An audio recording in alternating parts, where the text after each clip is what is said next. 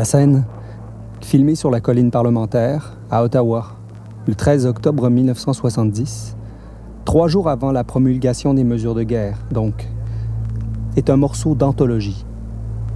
Tim Ralph, journaliste de la CBC, intercepte Pierre Elliott Trudeau au sortir de sa limousine de premier ministre, dans le court trajet qui sépare le véhicule de fonction d'une porte dérobée de la Chambre des communes. Trudeau, souriant, entouré de sa garde rapprochée, attaché de presse, garde du corps, il y a même un jeune policier de la gendarmerie royale qui a ouvert la portière de sa limousine avant de faire le salut militaire Trudeau engage tout naturellement la conversation avec ce journaliste qui l'a interpellé ainsi. Monsieur, que signifie la présence de tous ces hommes armés dans les environs? Haven't you noticed? Yeah, I've noticed them. I why you people decided to have them. What's your worry? I'm not worried, but you so seem if you're not worried. What's your? I'm not worried. I'm I'm worried about living in a town that's uh, full of people with guns running around in it. Are you? Have they done anything to you? Have they pushed you around or anything? They pushed around friends of mine. Yeah? What were your friends doing? Trying to take pictures of them. Aha! C'est que, chose assez inusitée et troublante, l'armée s'est déployée tôt ce matin-là autour de la colline parlementaire et dans les quartiers environnants qui abritent la députation fédérale, les hauts fonctionnaires, mais aussi toute la représentation diplomatique internationale d'une capitale comme celle du Canada. Toute l'entrevue, chaque mot, chaque silence, chacun des rires de Trudeau, car il est le seul à rigoler au début, avant de perdre complètement son allure un peu potache et l'humour frondeur de schoolboy from Québec qu'il aime cultiver, pour regagner progressivement une froideur glaciale qui semble plutôt le fond de l'affaire. Toute l'entrevue me fascine. J'y retourne souvent, me la repasse en boucle même. doesn't it worry you having a town that you got to resort to this kind of thing? No, it doesn't worry me. I think it's natural that if uh, people are being abducted, uh, that they be protected against such abduction. What would do, what would you do if uh, if a Quebec minister, another Quebec minister, were abducted or a federal minister? Well, but isn't that isn't that one of is, the? Is your position that uh, you should give in to the seven demands of the FLQ and? Uh, Not at all. My position is completely the opposite. What is your position? My position is that you don't give in to any of them. All right. but you don't protect yourselves against the possibility of blackmail. Well, how can you protect everybody that is going to be a possible target without a much bigger military force, without putting somebody on everybody in the country, uh, turning it into almost a police state? Et sans argument valable, sans rien qui puisse soutenir pareil renoncement, rien ou un non-sens qu'il essaie de faire avaler comme une vérité aux journalistes. Uh, so what do you suggest? That we protect nobody? How can you protect them all? Well, you can't protect them all, but are you therefore arguing that you can't, shouldn't protect any?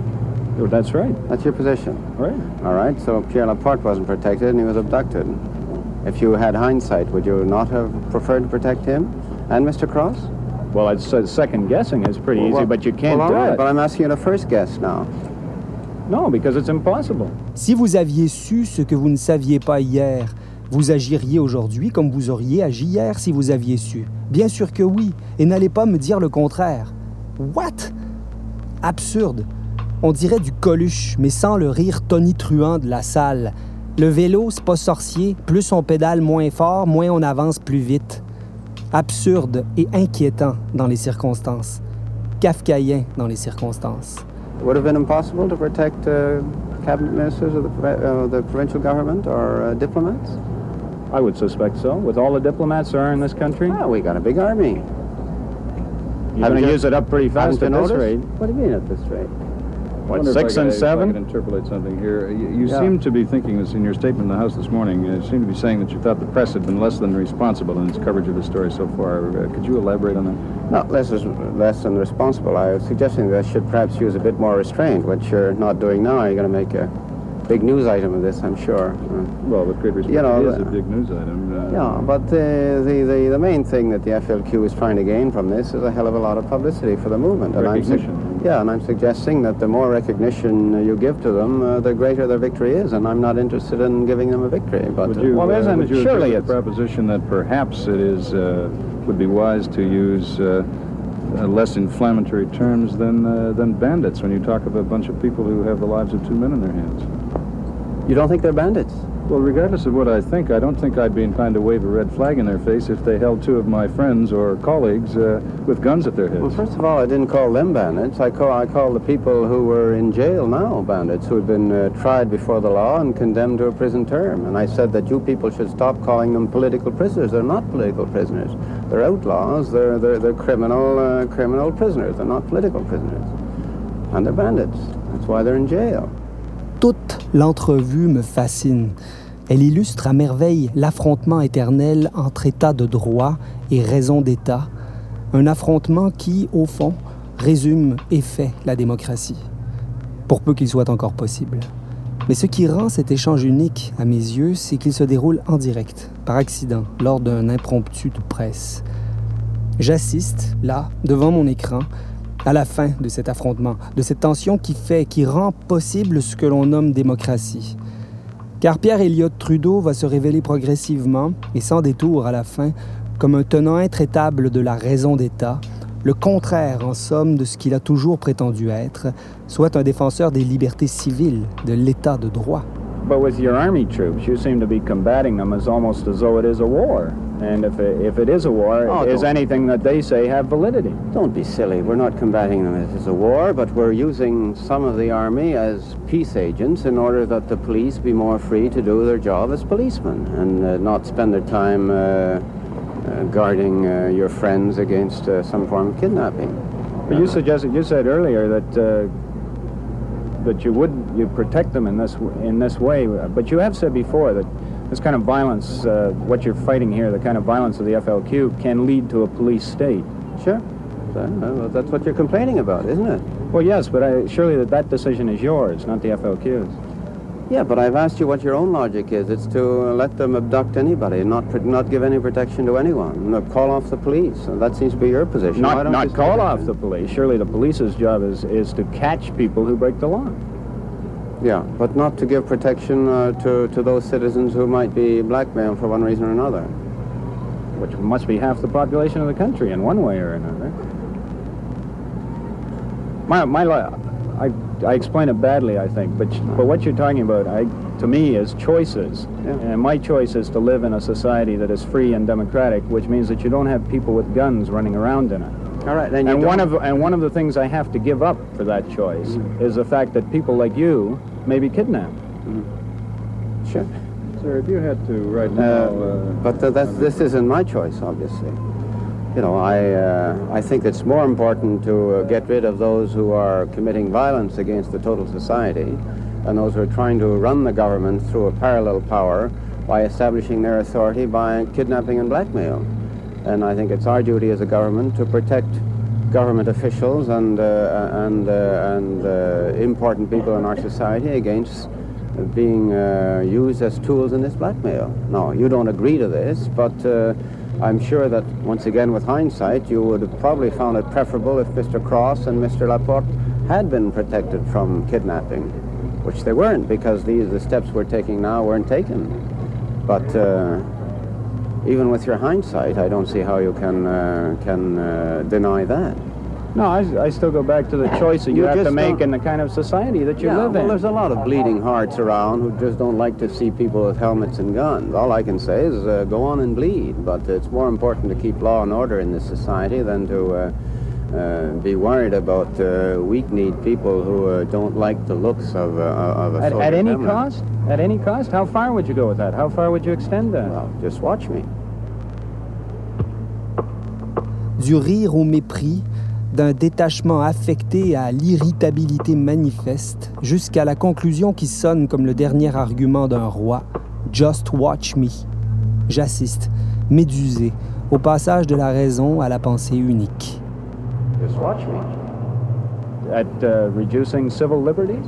To that extent? To what extent? Well, if you extend this and you say, okay, you're going to do anything to protect them, this include wiretapping, uh, reducing other civil liberties in some ways? Yes, I think the society must take every means at its disposal to defend itself against the uh, emergence of a parallel power which defies the elected power in this country. And I think that goes to any distance. So long as there is a power in here which is challenging the elected representative of the people, I think that power must be stopped. And I think it It's only, uh, I repeat, weak-kneed, uh, bleeding hearts who are afraid to take these measures. Excuse me, sir. You have been uh, largely silent on this whole case, Yeah. and uh, understandably so. I would, if you had uh, uh, anything to address to the abductors uh, at this point, what would it be? I think Mr. Bourassa stated the position yesterday, and I repeated in the House, with which we agree completely. There's only one thing now that we're prepared to talk to them about. It's uh, a way in which Mr. Cross and Mr. Laporte uh, can be effectively released. This mechanism has to be dealt with first and foremost. Thank you, sir. I say you're playing devil's advocate. It's a hell of a role. La dernière boutade de Trudeau, l'ultime pic à l'adresse de Ralph, le journaliste, est glaçante. I see you're playing devil's advocate. It's a hell of a role. Comme une menace, à peine voilée. C'est que pour invoquer la raison d'État, pour se résoudre à cette extrémité, il faut des raisons suffisantes, des preuves surtout, des faits. Or, Trudeau se trouve à court de tout cela. Ce qu'il réalise péniblement depuis quelques jours, depuis l'enlèvement de la porte et l'allocution télévisée de Bourassa le lendemain, c'est que cette crise pourrait bien se régler sans lui, par-dessus la tête du fédéral, au Québec, entre Québécois. Et d'une manière inattendue, par la négociation, le règlement hors cours, hors cadre, dégagé pour une fois de la tutelle fédérale d'un contentieux historique. La division politique qui assure depuis toujours au Québec le règne de l'autre a disparu. Le ravissement, c'est aussi cela. La suspension, plusieurs jours durant, du brouillage des ondes continues qu'opère en temps normal le régime canadien.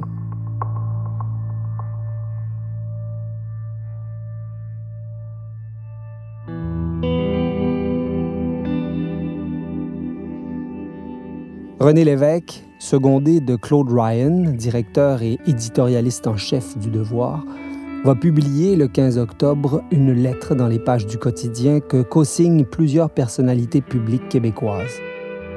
La lettre des 16 apporte un soutien sans équivoque à Robert Bourassa et à sa volonté annoncée de négocier avec le FLQ l'élargissement des prisonniers politiques, car, écrivent-ils, L'affaire Cross-Laporte est avant tout un drame québécois.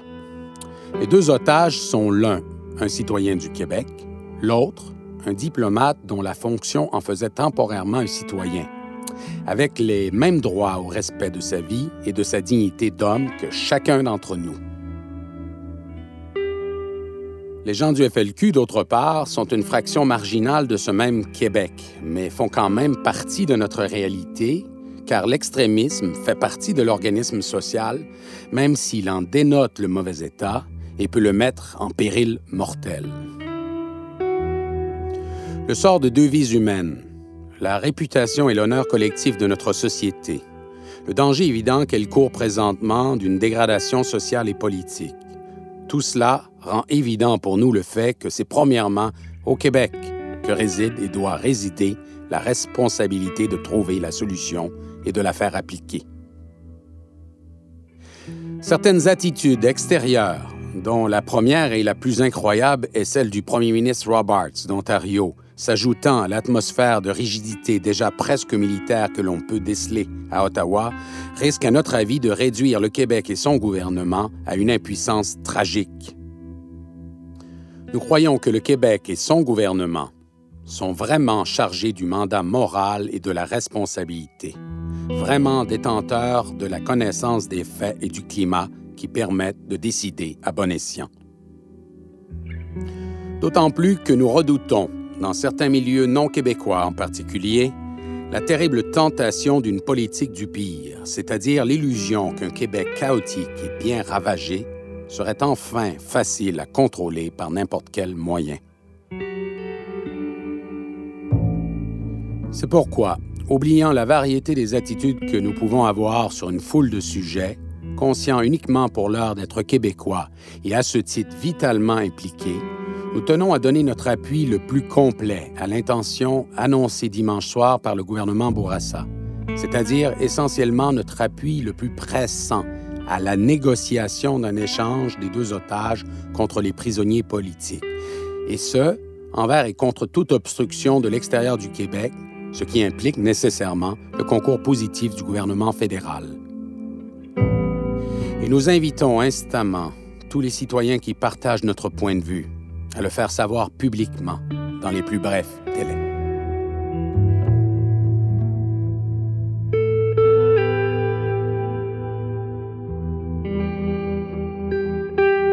René Lévesque, président du Parti québécois. Alfred Rouleau, président de l'Assurance Vie des Jardins. Marcel Pepin, président de la CSN. Louis Laberge, président de la FTQ. Jean-Marc Kerouac, président de l'UCC. Claude Ryan, directeur du Devoir. Guy Rocher, professeur de sociologie à l'Université de Montréal. Fernand Dumont, directeur de l'Institut supérieur des sciences humaines à l'Université Laval, Paul Bélanger, professeur de sciences politiques à l'Université Laval, Raymond Laliberté, ex-président de la CEQ, Marcel Rioux, professeur d'anthropologie à l'Université de Montréal, Jacques Parizeau, président du Conseil exécutif du Parti québécois, Fernand Daou, secrétaire général de la FTQ, Yvon Charbonneau, président de la CEQ, Mathias Rioux, président de l'Alliance des professeurs de Montréal, Camille Lorrain, leader parlementaire du Parti québécois.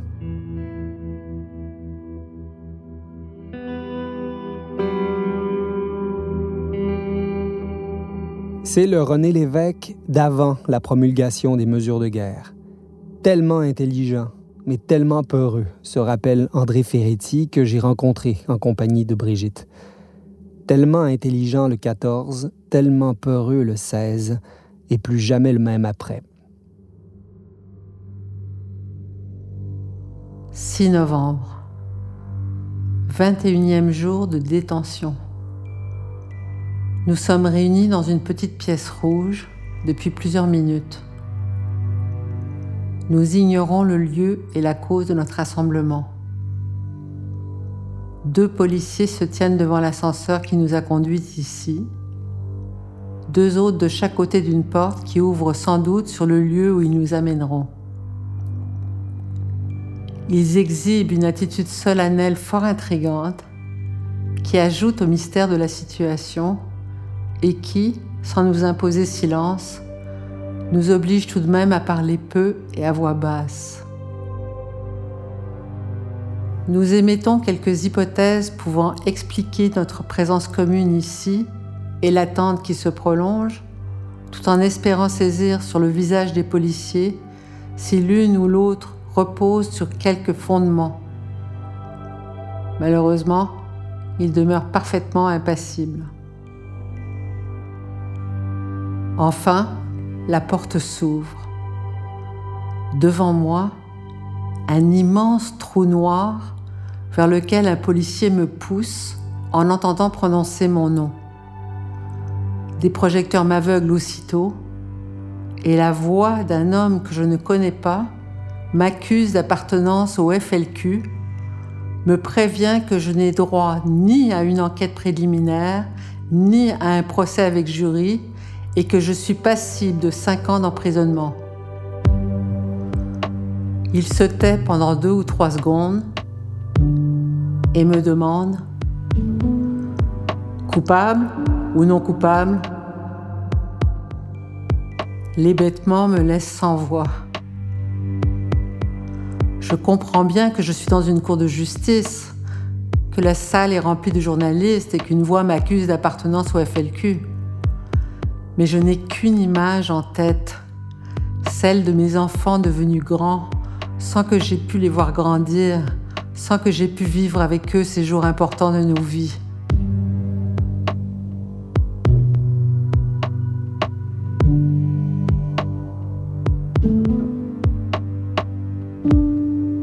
Elle occupe si entièrement mon esprit et me torture d'une manière si intolérable que tout ce qui suit se passe en dehors de moi.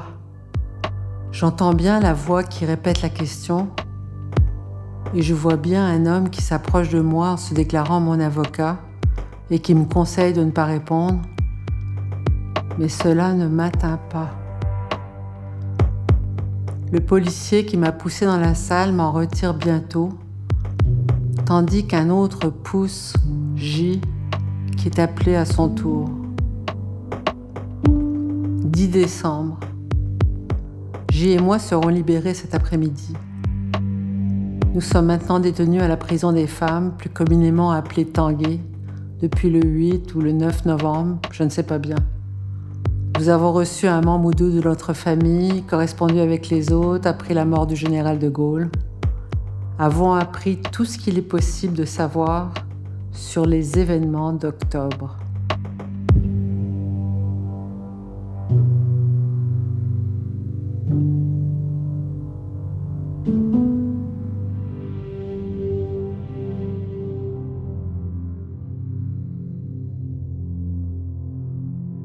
La lettre des 16, c'est la pièce à conviction de Pierre Elliott Trudeau pour faire avaler à Ottawa son histoire de gouvernement parallèle qui prépare dans l'ombre le renversement du gouvernement Bourassa.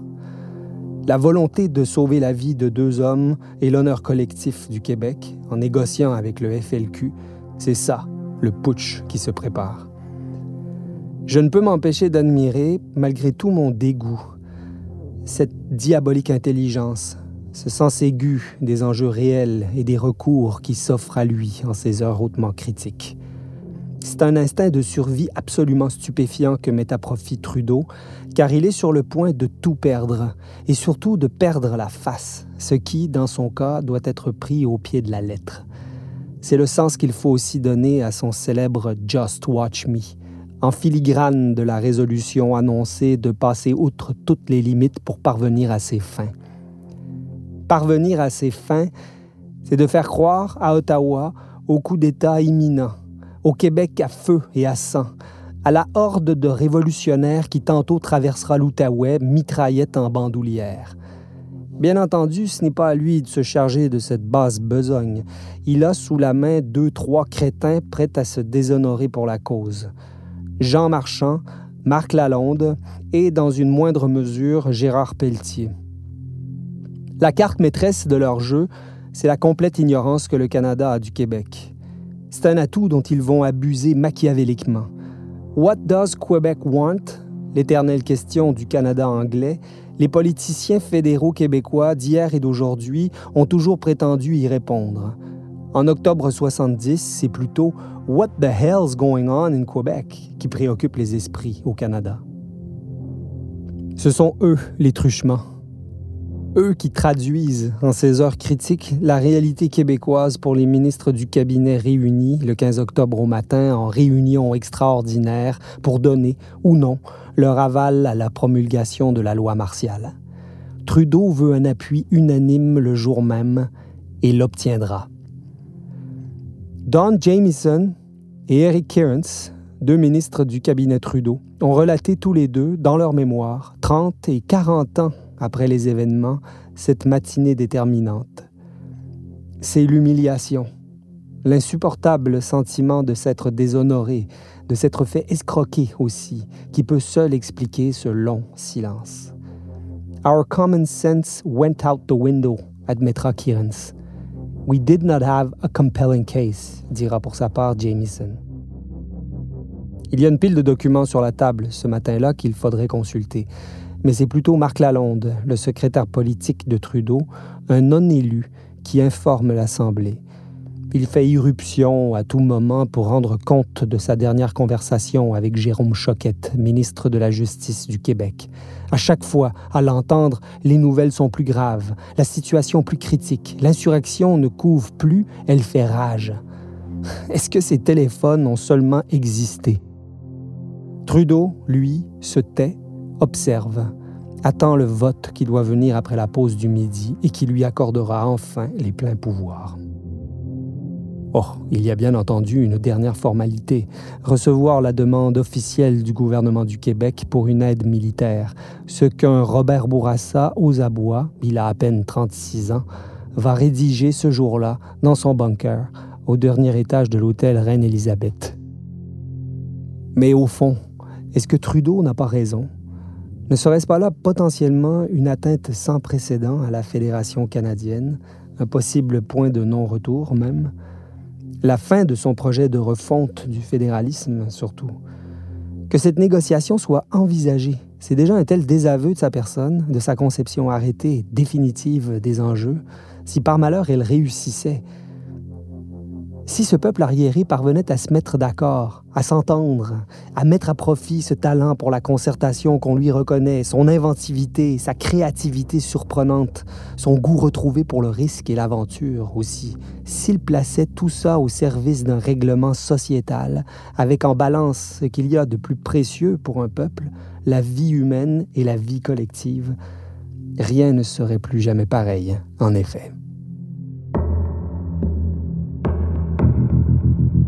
Le crime démocratique trouve son origine dans une scène primitive qui est l'oubli du pasteur, a écrit le philosophe Jacques Rancière. Oublier Trudeau, c'est le priver de sa raison d'être, c'est l'abandonner, lui et sa suite, du mauvais côté de l'histoire. Impossible, impensable. C'est lui qui entre en scène le 15 octobre au soir, lui seul qu'il faut regarder maintenant, le prince qui va user du dernier argument des rois, la guerre, la pire de toutes, la guerre civile. Me souviens. Je me souviens. Oui, je m'en souviens. C'est des événements qui nous ont habités longtemps. J'ai été témoin de l'arrivée de l'armée à Montréal. Même maintenant, j'ai le même sentiment fort que cette revendication justifiée. Je me souviens que j'allais à l'école avec la fille du député fédéral. Contester le pouvoir économique aux Anglais. Elle était accompagnée d'un soldat de l'armée canadienne qui avait un fusil. A été malheureusement assombri par la répression et la mort tragique d'un homme. Je me souviens de tout. J'avais 13 ans à ce moment-là, puis ma conscience politique était en éveil. Je me souviens qu'on parlait rien que de ça. Je me souviens. Je me souviens. Je me souviens. Je me souviens.